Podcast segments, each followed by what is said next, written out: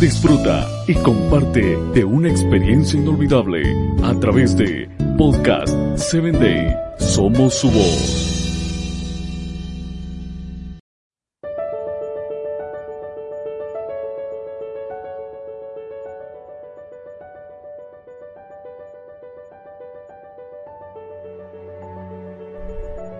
Es un gusto para mí el que tú estés escuchando Personas Efectivas.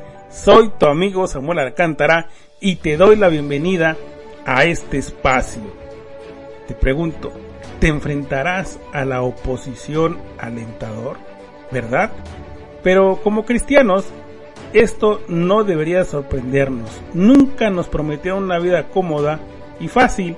En cambio, se nos promete una vida marcada por problemas, obstáculos y sufrimiento.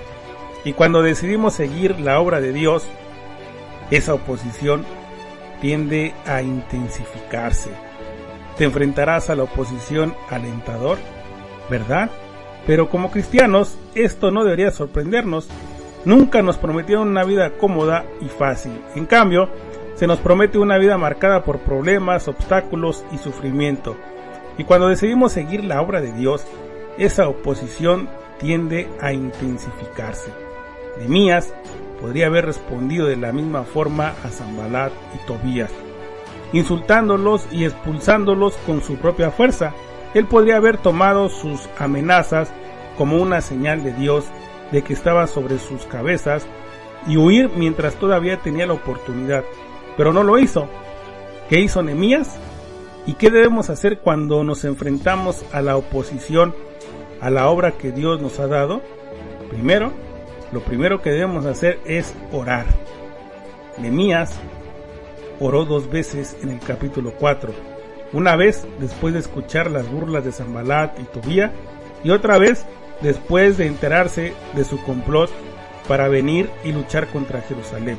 No importa qué tipo de oposición estás enfrentando Pídele a Dios ayuda. es el primer paso correcto que tienes que hacer. Segundo, eh, mantén tus ojos en la línea de meta. Nemías no se enfocó en Zambalat y Tobía. Continuó con la obra de Dios le había dado, que Dios le había dado, perdón. no te distraigas con la oposición. Una vez que hayas comenzado la obra de Dios, sigue adelante, sigue adelante. Tercero, Trabajemos juntos.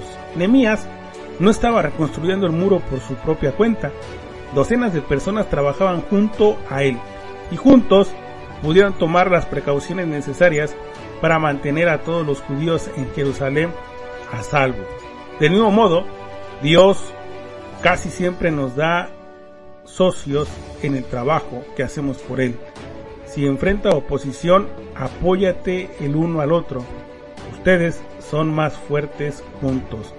Quiero invitarte a que le pidas a Dios para que te guíe en momentos de oposición y que te muestre cómo enfrentar cualquier lucha que se te está presentando. Soy tu amigo Samuel Alcántara y te invito a que escuches mi próximo episodio.